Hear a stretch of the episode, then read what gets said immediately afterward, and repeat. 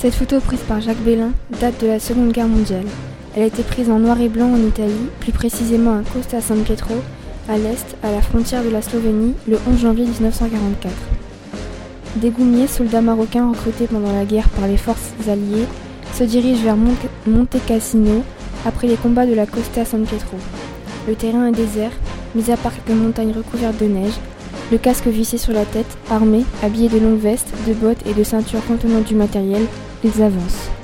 Leur marche est pénible, leur visage est marqué par la fatigue et la peur des combats à venir.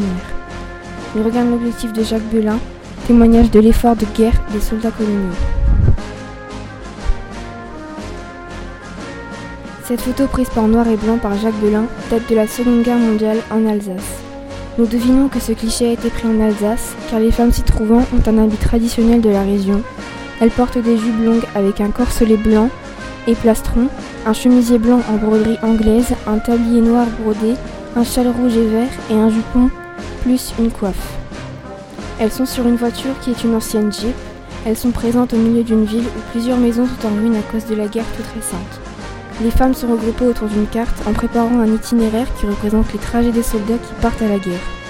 De nombreuses personnes regardent la scène de plus en plus loin. On ne les, voit qu'en arrière-plan. Ces personnes souhaitent la récupération de la loi sphérique.